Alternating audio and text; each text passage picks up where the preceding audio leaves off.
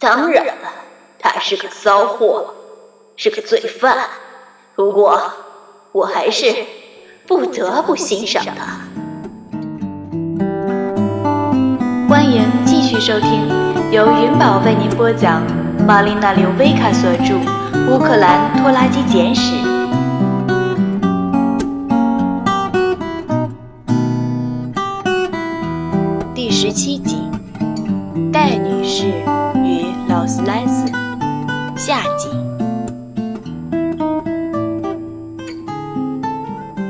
是喜欢劳莱。汽车后排座位旁的一扇窗子没关紧，他可以从那里挤进去。他还邀请自己的朋友来此做客，在豪华的真皮座椅上，他们的晚会通宵达旦，然后再到处撒点尿液，以示曾到此一游。戴女士的女朋友是个羞答答的、瘦得皮包骨头的花斑猫，没多久。花斑猫就显示出明显的怀孕迹象。它喜欢蜷缩在司机的座位上，把自己的爪子探入柔软的皮革中。六月，雨水多得不合情理，雨下啊下下的，直到草坪变成泥水的汪洋。漏泪越陷越深。人工种植的草和杂草都长得高过了他。戴女士的女朋友已经在劳莱的前排座椅上产了崽，一共四只，都还睁不开眼，一个个软绵绵的，长着毛茸茸的小嘴，咪咪叫着，吮吸着他们瘦骨伶仃的妈妈的奶，一面用爪子有节奏地拍着妈妈的肚皮。我父亲，Valentina 和斯坦尼斯拉夫，对他们着了迷，试图把他们弄进家门但女朋友又叼着他们后脖颈上的皮，把他们一个个全都搬了回去。在小猫产崽后没多久，薇拉来探访了爸爸。他开着自己那辆被撞得歪歪斜斜的高尔夫 GT 敞篷汽车，从普特尼出发。这辆车是大佬迪克在还爱着他时送给他的爱情献物，当然那时他还没有被撞过。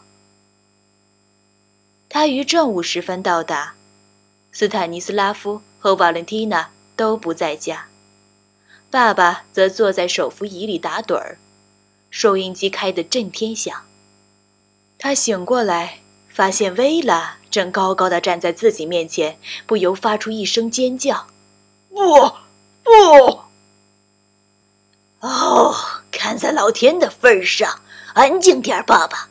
我们这周已经上演了足够多的情景剧了，谢谢您了。”薇拉用她那大姐头的声音厉声喝道：“马上！”她巡视了一下四周，仿佛瓦伦蒂娜就藏在某个角落。他人呢？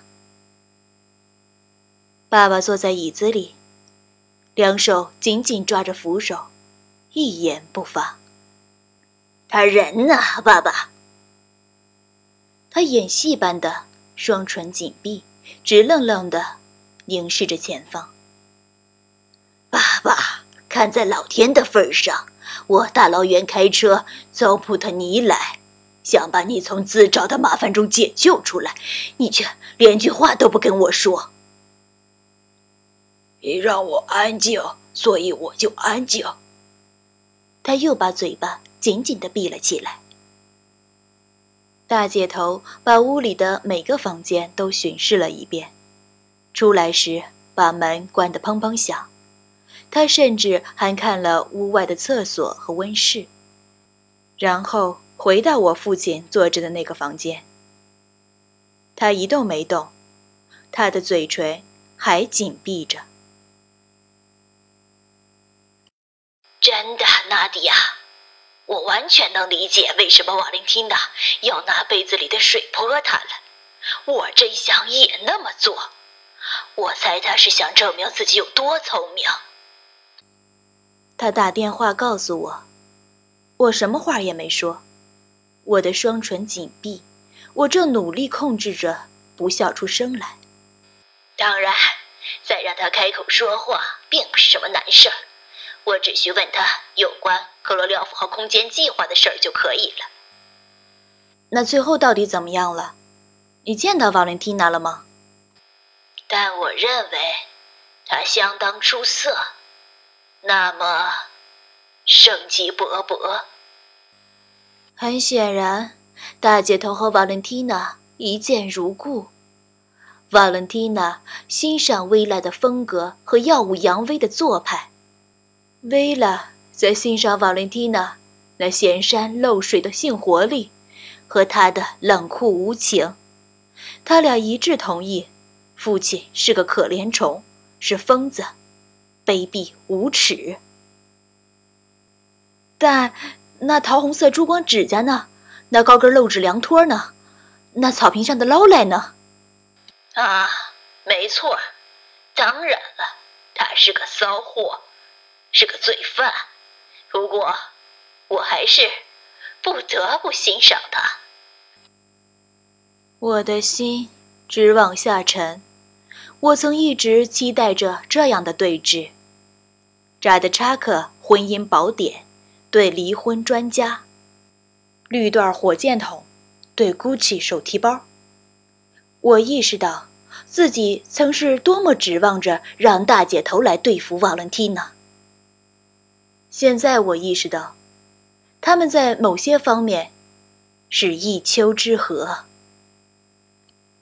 可怜的爸爸，我知道他有点古里古怪的，但我不会说他卑鄙无耻啊。瞧他给所有人招来的这些个麻烦，我们有关当局。甚至瓦伦蒂娜，到最后他会意识到自己最好帮的是其他人。假如爸爸从一开始就能说出个“不”字儿，倒好些。他还真觉得自己配得上一个三十六岁的骚娘们儿呢。如果这不是卑鄙无耻，你说这是什么？但那是瓦伦蒂娜勾引的他，他奉承他，他让他觉得自己年轻性感。是他让自己被奉承，因为他打心眼里相信自己高人一等，他觉得自己聪明过人，能够战胜体质。这不是他第一次干这种事儿了。你什么意思？有好多事儿你都不知道，纳迪亚。你知道他差点害得索尼娅外婆被送到西伯利亚去吗？我记得爸爸跟我说过的一个故事。全都是关于乌克兰航空设计的先行者的。我还记得妈妈讲的故事，说的是索尼娅外婆的牙是如何被人踢掉的。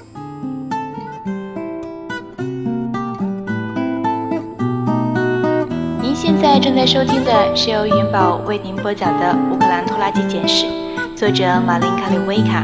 如果喜欢本专辑，请点击订阅，感谢支持。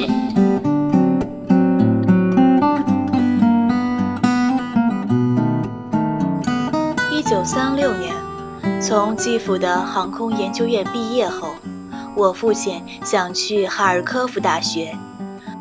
罗金斯基他们正在那里进行着喷气推进方面的先期研发工作。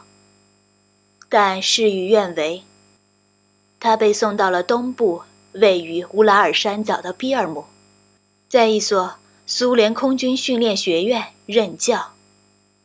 他恨皮尔姆，到处是醉醺醺的士兵，没有充满智慧或文明的生活，离家数千英里，离柳达米拉数千英里。他当时正怀着他们的第一个孩子，怎样才能把自己弄回家呢？尼古拉打起了鬼主意，他应当让自己通不过安全检查，在必须填写的一大堆表格中。他在其中的一份上，告诉当局，他娶了人民公敌的女儿为妻，而只不过把自己放在更严重的境地。他又为刘达米拉生生造出个哥哥来，说他是反革命恐怖分子，住在芬兰，一心想要推翻苏联政权。有关当局几乎不敢相信他们的失误，他们自然想了解更多关于这个反革命哥哥的事儿。他们逮捕了索尼娅外婆，对他进行了连续数日的严刑逼供。这个大儿子在哪儿？为什么在他的档案里对他只字不提？他还隐瞒了什么？他是不是像他死去的丈夫一样？是心存不轨的人民公敌。索尼娅·奥切雷特科侥幸逃过了1930年的劫难。当时，她的丈夫被逮捕并枪毙。但那些只是大清洗的第一波涟漪。到1937年，逮捕的浪潮一浪高过一浪。当时枪毙。对于人民公敌来说，已太过仁慈。他们将被送往西伯利亚的劳改营，通过劳动进行改造和再教育。舒拉姨妈出面营救，她告诉审讯者，作为一名年轻的见习医生，她是如何在一九二一年前往诺瓦亚阿莱克桑德利亚。为他姐姐的第一个孩子，也就是我母亲柳德米拉接生。他签了一份保证书，声明索尼娅·奥特雷切考在此之前从未怀过孕。这得助于舒拉的丈夫是弗洛西洛夫将军的朋友。但幸存下来的索尼娅再也没能从他为期六天的审讯中。缓过劲儿来。他前额上的伤痕就在眼睛上方，他的门牙被敲掉了。他曾经矫健轻盈的步伐变得笨重拖沓，动辄痛楚不已。他的眼睛经常神经质地眨个不停。他的精神全垮了。舒拉姨妈当然自此之后与他恩断义绝，他们无处可去，于是回去与索尼娅外婆同住在他的公寓里。真的，那是不可原谅的。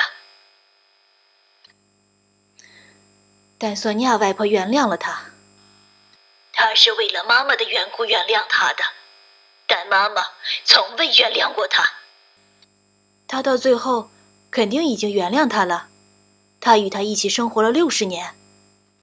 他是为了我们才与他一起生活的，为了你和我，纳迪亚。可怜的妈妈。我很困惑，这是真的吗？还是为了把自己的戏剧投射进了过去的时光？可是为了……难道这意味着你将坐在那里听任瓦伦蒂娜虐待我们的父亲吗？撕扯他，或许甚至谋杀他？不，当然不了。说真的，那劲儿的，我真不明白你怎么能认为我会在这种情况下坐视不管。我们必须捍卫他，为了妈妈的缘故。虽说他一无是处，可他毕竟还是我们家庭的一份子。我们不能让瓦伦蒂娜获胜，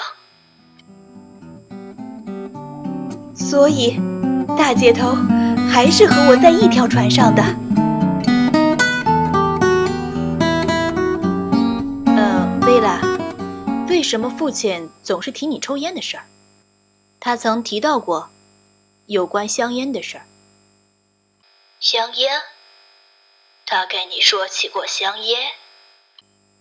他说：“你沉迷于离婚和香烟。”他还说什么了？别的没说什么。为什么？忘掉他，他不重要。显然很重要。纳迪亚，为什么你总与过去的事情过不去？他的声音紧张刺耳。过去肮脏不堪，就像个下水道。你不该在那里玩，别管它，忘掉它。A million times I've asked you, and then I ask you over again, but you're only answer. Perhaps, perhaps, perhaps. If you can make your mind up, we'll never get started. And I don't want to wind up being parted, broken hearted. So if you really love me, say yes, but.